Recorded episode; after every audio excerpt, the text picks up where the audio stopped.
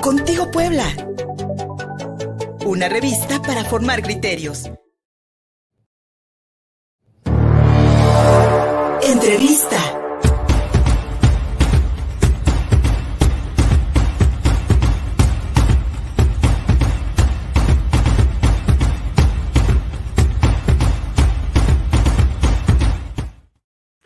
Daño patrimonial en Coyomeapan, este municipio de la Sierra Negra de Puebla que cumple dos años este próximo junio de conflicto postelectoral.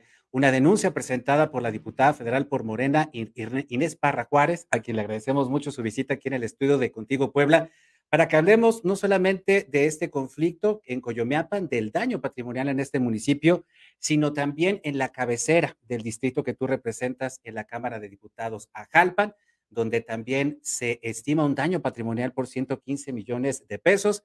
Ambas, ambos, ambos casos eh, eh, del ejercicio fiscal 2018. Y fue la Auditoría Superior de la Federación junto contigo, Inés, que presentó esta denuncia. Y empecemos por Coyomeapan, porque me parece también importante destacar que este conflicto postelectoral pues ha dejado también una estela de muerte. Se acaba de cumplir un año del asesinato de tres indígenas por parte de policías estatales y tal parecería, Inés, que no hay solución a este conflicto postelectoral que pues ya cumple dos años. Muy buenas tardes y gracias por acompañarnos. Muchas gracias, Luis Fernando. Gracias por esta invitación a este estudio y también pues a todos los que nos ven por este medio.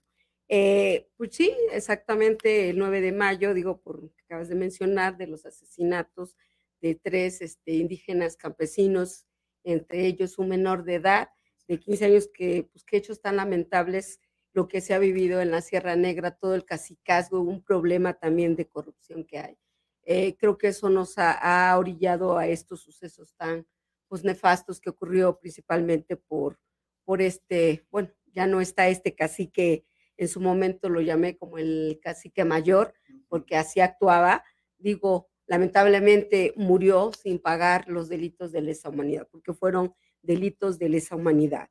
Pero bueno, eh, desconozco ahí cómo haya sido este, en la negociación en la mesa, cómo quedó, porque cuando son temas de presos políticos, precisamente ahí es, este, intervienen varias instancias y al final, pues tienen que acordar en una mesa tanto los afectados directos. Ahí sí yo desconozco, porque lo último que me quedé fue que ellos ya iban a entablar una mesa de negociación en la cual el resultado fueron los tres presos políticos, pero todavía entre ellos una maestra, pero ahí todavía hay todavía un preso político. Y tengo entendido que en su momento que el responsable este, de ahorita de llevar, llevar y el acuerdo que hicieron fue precisamente el actual secretario de gobernación, pero bueno, ya veremos cómo se van dando, desconozco más detalles de eso.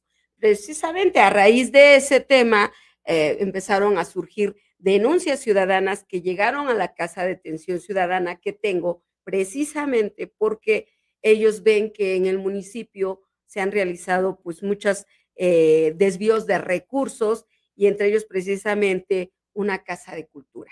Entonces, como tengo la Casa de Atención Ciudadana donde se fomenta o en este caso fomentar la cultura de la denuncia, ahí es donde se les brinda asesorías pues, a los ciudadanos, ¿no? En temas de corrupción.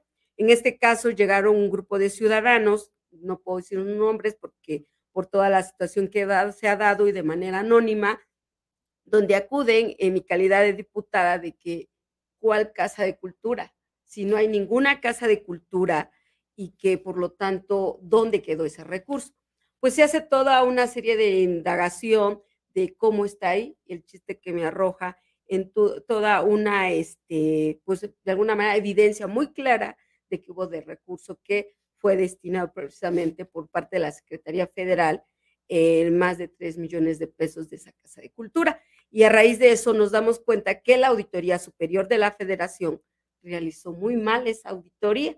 Por eso esa denuncia que se presenta precisamente del municipio de Coyomiapan, lo estoy haciendo. ¿Por qué? ¿Por qué lo estoy haciendo en mi calidad de, de diputada? Porque hay toda una evidencia donde si no lo realizo, y las circunstancias me han llevado a esto de presentarlo, porque si no me volvería una cómplice. Pero quien le compete esta función de presentar la denuncia es precisamente la, este, la Auditoría Superior de la Federación. ¿Qué está pasando en la Auditoría Superior de la Federación? La Auditoría Superior de la Federación, desde su creación, y han pasado varios auditores, el último que estuvo Portales, tenía, eh, digamos, a la alza muchas denuncias de hechos hasta el 2017. En el 2018, a la fecha, cuando entra en el precisamente el 2018 David Colmenares, van a la baja. O sea, ¿qué quiere decir esto? Que las cuentas públicas del 2016, la idea es que prescriban. ¿Quién puso el auditor? Pues el gobierno de Peña Nieto. El resultado es que te pongo para que no me audites. Ese es el resultado. Y, una muestra, por ejemplo, en el 2017 fueron 86. Pero muchos se preguntarán, o los ciudadanos que nos ven por este medio, bueno, pero tampoco pasaba nada. ¿Por qué no pasaba nada? Porque no había como tal, eh, de manera completa, el sistema nacional anticorrupción. Actualmente, eh, desde que entra David Colmenares en el 2019, que fui parte de esa creación, que en el 2019 se crea la Fiscalía Anticorrupción. Entonces, en el 2000, en que, eh, cuando estaba Portales y los otros este, eh, auditores, no pasaba nada y a lo mejor no llegaba, aunque había denuncias de hechos, pero no, hubo, no había un castigo pleno como tal, porque no había una fiscalía especializada en combate a la corrupción. Hoy en este gobierno de la cuarta transformación hay una fiscalía que es especializada en este tema, pero y que depende del Ejecutivo Federal. Pero ahorita, ¿qué dice la fiscalía? Si a mí no me presentan denuncia de hechos, pues cómo voy a proceder y hacer trabajo. Entonces tenemos ahí un elefante que tenemos que echarlo a andar también, pero para eso la Auditoría Superior de la Federación tendría que presentar las denuncias de hechos. Y la, la Auditoría Superior de la Federación, y que desde la legislatura pasada he estado, eh, he estado insistiendo y exigiendo, haciéndole reclamos, solicitando exhortos, precisamente para que ya presente las denuncias de hechos. Actualmente México, que ocupa pues uno de los países más corruptos, de acuerdo al índice que hay, este, ya debe haber acción punitiva. ¿Y cómo se va a hacer la acción punitiva? Presentando la denuncia de hechos ante la Fiscalía Anticorrupción, precisamente para, para darle seguimiento a este tema. Y, pero de todos esos cuatro años que llevo desde la legislatura pasada y esta legislatura, pues de manera tardía, por lo menos ya van dos apenas, dos denuncias de hechos por parte de la Fiscalía del distrito que represento. O sea, esa es una muestra de un distrito. Entonces, imaginemos qué pasa a nivel nacional. La muestra de un distrito, porque sí, efectivamente, en el caso de Coyomeapan es un daño patrimonial por poco más de 3 millones de pesos, pero en el caso de Jalpan, la cabecera de tu distrito, son 115 millones de pesos de, la también de, también de una gestión del 2018 de Gustavo Lara Torres, si mal no estoy, este, el, el expresidente municipal de Ajalpan en ese entonces, o este, y también, bueno, decimos el caso de un distrito, pero también los años acumulados, porque pues de 2018 a la fecha se han presentado otras denuncias, se ha revisado la cuenta pública de estos exalcaldes. Este, creo yo, bueno, eh, creo que muchos diputados han estado digo, de ese distrito, cuando tú entras con una visión de no vigilar, porque es una función de un diputado, pues tú no vas a estar insistiendo las auditorías. ¿Por qué? Porque algunos tienen componendas, se coluden y en este caso, pues soy la única que rema, única que rema contra contracorriente porque tengo una visión precisamente de combatir la corrupción y que yo no quiero ser cómplice cuando estoy viendo que hay pliegos de observaciones de diferentes auditorías del recurso federal, principalmente de diferentes ediles, este, digo, tengo que darle seguimiento. En el caso del año 2018 del municipio de Ajalpan, no voy a mencionar nombres porque está ya en el proceso judicial, este, eh, ahí sí es un daño muy fuerte. Son, de hecho, son dos. Es una de 115 y la otra es menor, de 245 mil, algo así. Pero la más fuerte es de 115. Entonces, esto ha sido, digamos, un avance muy tardío porque he estado muy incisiva, pero ahorita eh, la auditoría sí ve con esa visión y de hacer una política desde la Auditoría Superior de la Federación, de ser toda una dilación de que se aplace todo y nunca se castiga al corrupto. Esa es la política que actualmente está utilizando la Auditoría Superior de la Federación. En este caso, el titular, David Colmenares, oaxaqueño, eh, que es, un omiso y un negligente. De hecho, sigue pasando estas cosas porque lamentablemente la mayoría de los diputados de la Cámara pues no están exigiendo, ni revisando, ni dando seguimiento a todos estos casos, porque ya hay más de 800 eh, pliegos de observaciones que ya están, son insolventables. O sea, ¿qué quiere decir? Que porque le busques por donde le busques ya no se pueden solventar. Y entonces, ¿qué quiere decir? Que esos ya deberían estar ya ante la Fiscalía Anticorrupción. Y la auditoría no lo quiere hacer. Y estamos, hablando de miles de millones de pesos, Inés, que no, llegaron a, eh, que no llegaron a la gente, que al final de cuentas estaban destinados a obra pública, como esta Casa de la Cultura de Coyomeapan, que pues está sin funcionar. Eh, una parte construida, una parte en obra negra, y pues son cuatro años de una obra pues inconclusa, una obra que la gente no quiere disfrutar, pero que no puede disfrutar más bien.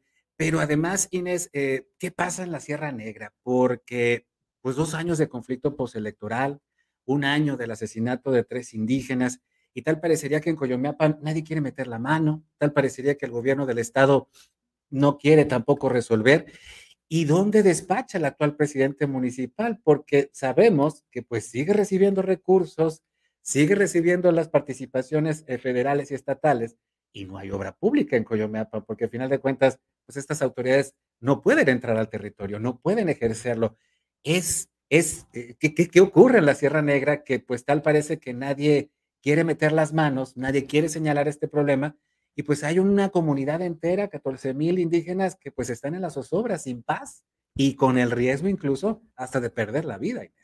Sí, eh, es un hecho que, que, en su momento, lo he dicho varias veces, que el municipio de Coyomiapan pues vive ahorita, sigue viviendo un estado de ingobernabilidad y que esa es responsabilidad del Congreso Estatal pero ningún diputado local hasta el momento se ha pronunciado de este tema, ni siquiera los de Morena.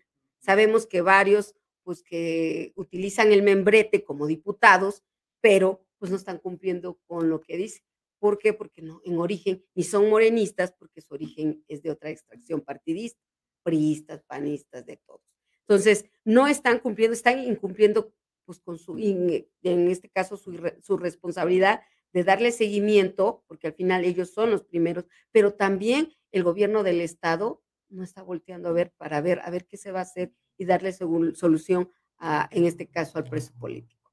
Y entonces ahí sigue habiendo este tema y ese conflicto y es lo que digo que es un mal que aqueja a los municipios de la Sierra Negra, lo que es el tema de Casicasmo. Entonces, yo creo que ahí, pues ese es el llamado que lo he hecho y le he exhortado en varias ocasiones tanto los diputados locales del Congreso del Estado de Puebla, así como el propio gobernador. Pero en primera instancia, quien le compete es al gobierno del Estado. Yo creo que ahorita ya, en este caso, también los ciudadanos, aunque lo han exigido, eh, que deben de ya nombrar un consejo municipal plural donde este, pues ya se le lleve, pues de alguna manera, eh, cause a todo ese malestar social que hay en el municipio de Coyomiapan, igual castigar a los responsables. Si bien es cierto que el autor intelectual, que en su momento lo dije, pues ya, ya no está vivo, porque al final era el jefe de los policías estatales, eh, siguen ahí a ver, darle seguimiento en qué va a culminar todo este tema de, de esos asesinatos, ¿no? De gente muy inocente, indígenas del municipio de Coyomiapan. Yo creo que ahí sí es el tema que sigue y es lo que la CERA en esos municipios tan abandonados y que siga habiendo ese tema de casicazgo y el problema. Y, bien lo mencionas, eh, diputada, porque pues hay un abandono este, histórico de la, de, la, Sierra Negra, este, poca inversión pública, el dinero que llega se pierde, sabrá Dios en qué cosas. Y en este, regresando un poco a las denuncias sobre daño al patrimonio, eh, al patrimonio municipal, tanto de Coyomiapan como de Ajalpan, están ahorita en la Fiscalía Anticorrupción se les está dando ya investigación y qué procedería en caso de que se compruebe este daño al erario. Eh, bueno, en este caso de que se compruebe todas eh, la indagación que realice en este caso la fiscalía, pues yo creo que aplicarán de acuerdo a, el tipo de delito y todo. Sabemos que sería de corrupción, obvio, pero la sanción va a depender eh, porque tendrían que rastrear dónde está ese dinero, quién, dónde a lo mejor pues recogerle los, este, las propiedades que se hizo con recurso, pues que era del erario público. Entonces yo creo que está ahí. Y, bueno, voy a mencionar porque creo que eso no respondí. ¿Qué va a pasar con el recurso que le está llegando al actual presidente de, de Coyomiapa? Eh, si bien es cierto, es presidente, pero es un presidente, pues digo, eh, de alguna manera este, no legítimo, porque la ciudadanía de Coyomiapan no lo legitima. Este, pues él sigue recibiendo el recurso de acuerdo a la ley mes con mes y anualmente, como se aprueba el presupuesto anual, pero eh, de hecho él le está dando seguimiento para ver dónde va, porque si ya está, ahorita no puedo decir cómo está la auditoría, porque cada año se hacen un programa anual de auditoría, se da cuenta que realizan auditorías de, por ejemplo, del 2022, lo más seguro estos resultados no entregan hasta el 2024. Entonces, hay todo, lamentablemente es un proceso largo y eso hace que se dilate igual el proceso.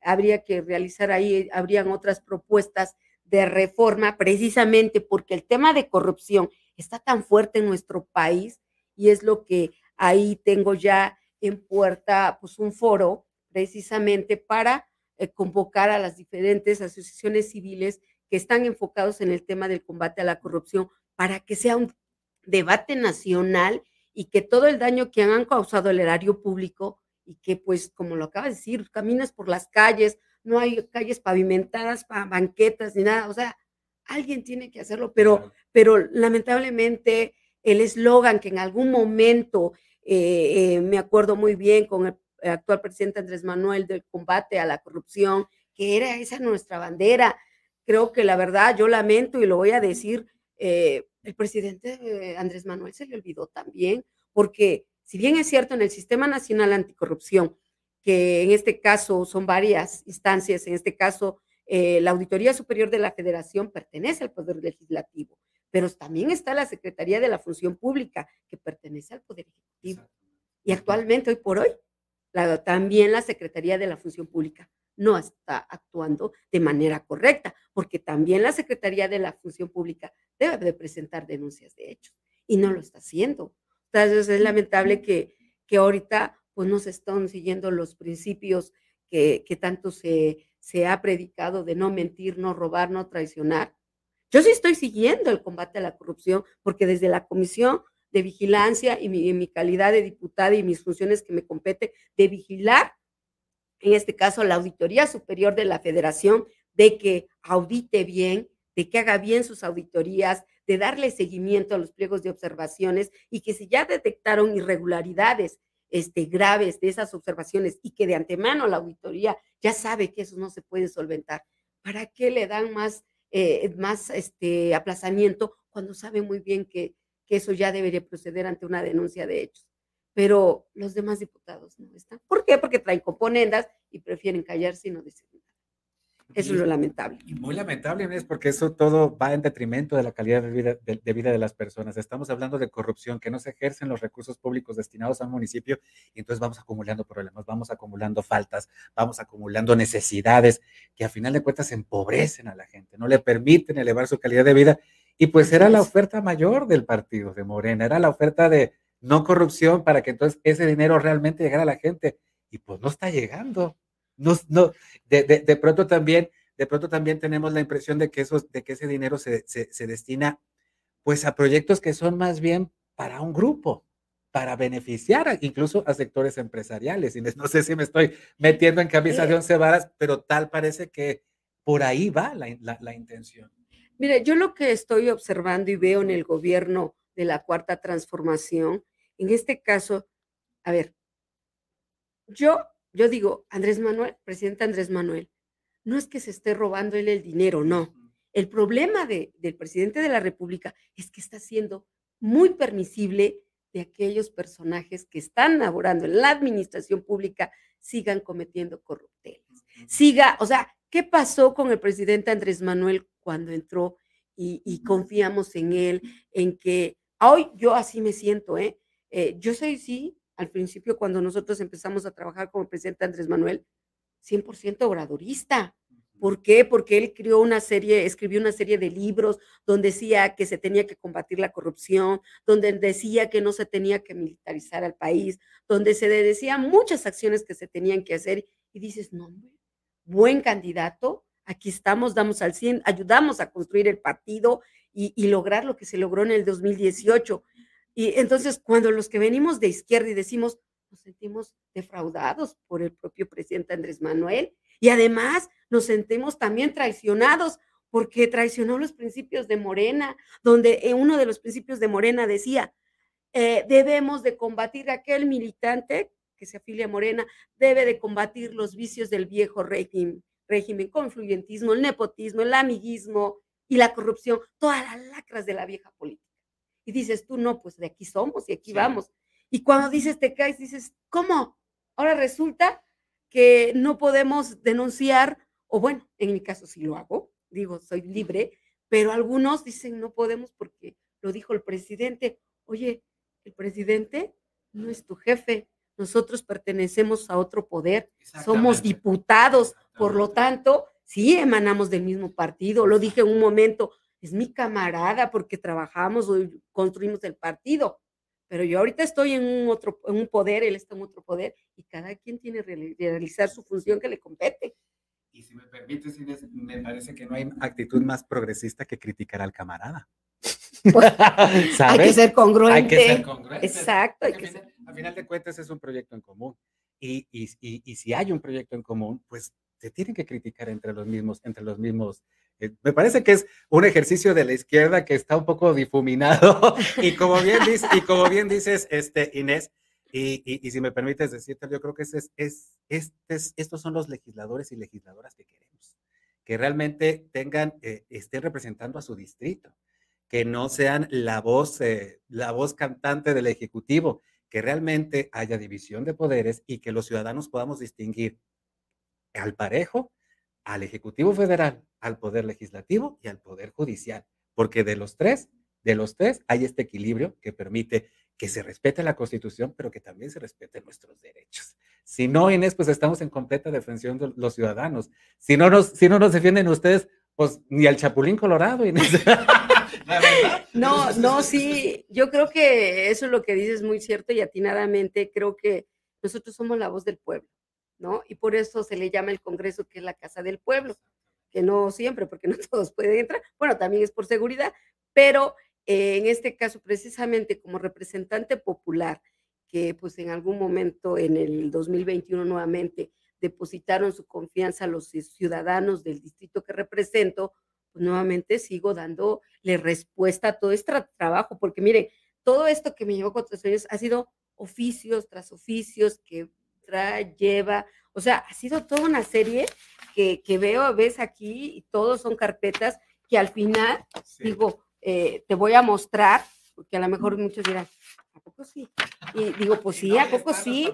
Y entonces digo, voy a mencionar, aquí está, miren, aquí está el sello, digo, no lo no puedo dar todos los, este, por la reserva, eh, de acuerdo a la ley, entonces, pero sí, eh, yo creo que cuando uno tiene claro como legislador cuál es tu función y que yo siempre lo he dicho, a ver, el presidente de la República es mi camarada y yo lo respeto mucho, pero también tengo derecho a disentir y, y sí manemos en un partido, pero creo que quien se le olvida ahorita sí es otro, pero en mi caso lo tengo bien claro, bien cimentado los principios y que por eso fui la única que votó en contra precisamente de la militarización, que al final de cuentas la Suprema Corte de Justicia me, eh, me, asistió con la razón. Lo dije en un principio, a ver, es inconstitucional y además, miren, yo estudié derecho. ¿Cómo voy a votar cuando yo sé que va a terminar en una controversia constitucional? y la instancia que le compete resolver esto, este caso, este, pues es precisamente la Suprema Corte. Y yo creo, y yo creo también que en concordancia con tu oferta electoral hacia, pues, hacia el distrito que te eligió, hacia pues, los ciudadanos que confiaron en este proyecto de la 4T, que todavía hay muchos, y hay mucha confianza todavía, a lo mejor ciega, pero hay mucha confianza todavía en este proyecto, eh, eh, Inés, y yo creo que pues estamos todavía en momento de que el país pueda entonces encontrar esa oferta y realmente la disfrute, porque es lo que esperamos. Te agradecemos mucho tu visita, te agradecemos mucho tu valentía, te agradecemos mucho tu, honestidad. Esta es tu casa y pues te esperamos pronto aquí con otros temas que, que tanto de la Diputación como desde, desde tu trinchera política estés presentando a la ciudadanía. Muchas gracias. Claro, muchas, muchas gracias Luis Fernando y a todos los que nos siguen por este medio creo que voy a darle seguimiento, yo creo posteriormente tendremos otra visita por acá, eh, darle seguimiento a todos los pliegos de observaciones